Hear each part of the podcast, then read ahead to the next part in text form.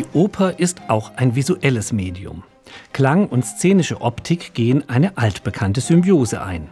Es ist ein wesentlicher Aspekt des Faszinosums Musiktheater, dem sich in jüngster Zeit auch die Bonner Bundeskunsthalle gewidmet hat. Der Verlag Dorling Kindersley, einer der großen publizistischen Global Player, wollte dem nicht nachstehen und hat den großformatigen Wälzer Die Oper, eine Zeitreise in opulenten Bildern, in deutscher Übersetzung herausgebracht, verfasst und zusammengestellt von Alan Ridding und Leslie Dunton Downer.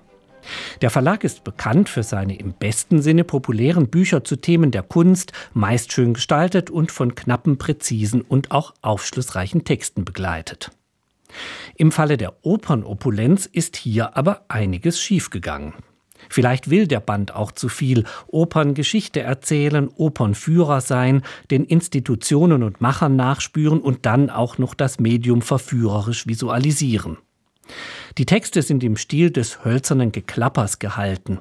Auf jeder Seite lassen sich Sätze finden wie Die Oper ist ohne ihren Starkult nicht denkbar oder mit Wagner erreichte die Oper einen Höhepunkt an Komplexität und bot dem Publikum einen völlig neuen Erlebnishorizont.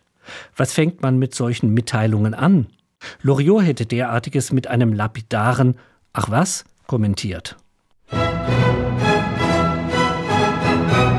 Eine Kapriole ist das folgende zur deutsch-romantischen Oper.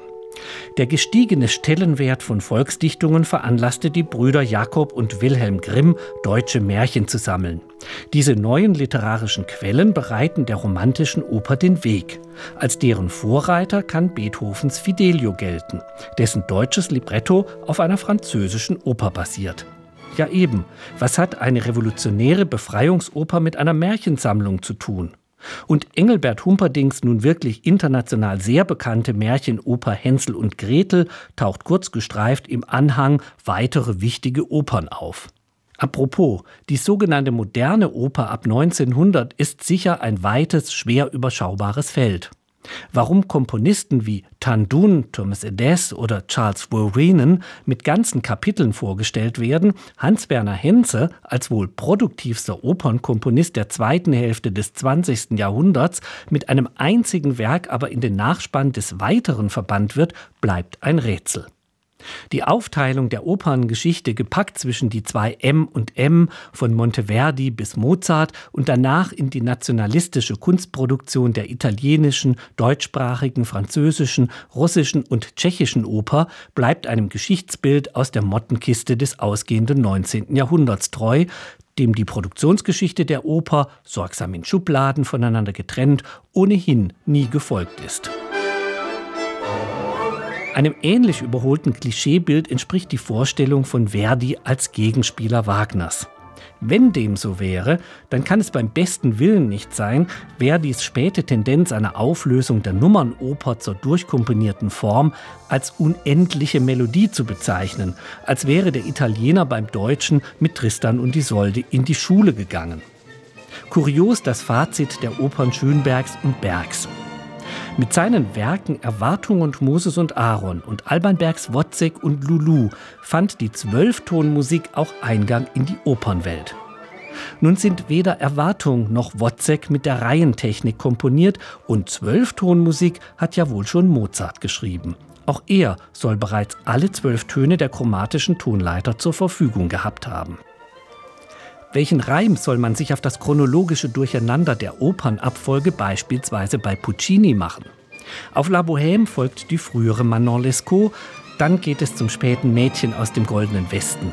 Es folgt ein Insert über die Metropolitan Opera als deren Uraufführungsort, dann geht es flugs zurück zur früheren Tosca und Madama Butterfly und Turandot stehen wohl hintereinander, weil sie in Fernost spielen. Bei den einzelnen Werkdetails beschränken sich Ridding und Danton Downer auf Inhaltsangaben, als würden Opern hauptsächlich Geschichten erzählen, bei denen Musik jetzt keine so große Rolle spielt. Aber ist letztere nicht das eigentliche Rauschmittel des Musiktheaters? Nun aber zur Zeitreise in opulenten Bildern.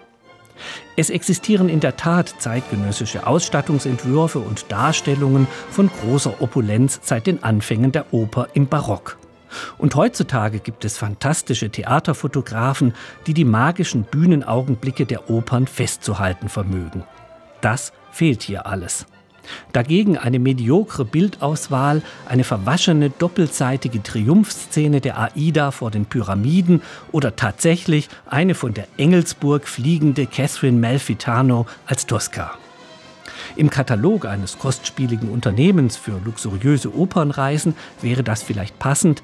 Eine Zeitreise durch die Magie der Oper in opulenten Bildern ist dieses Sammelsurium aber nicht. Es handelt sich keinesfalls um einen unverzichtbaren Begleiter für alle, die die Oper lieben, wie der Text auf der Umschlagrückseite vollmundig verkündet. Opernliebhaber greifen besser fürs gleiche Geld zum aktuellen Bonner Ausstellungskatalog mit dem sprechenden Titel Die Oper ist tot, es lebe die Oper.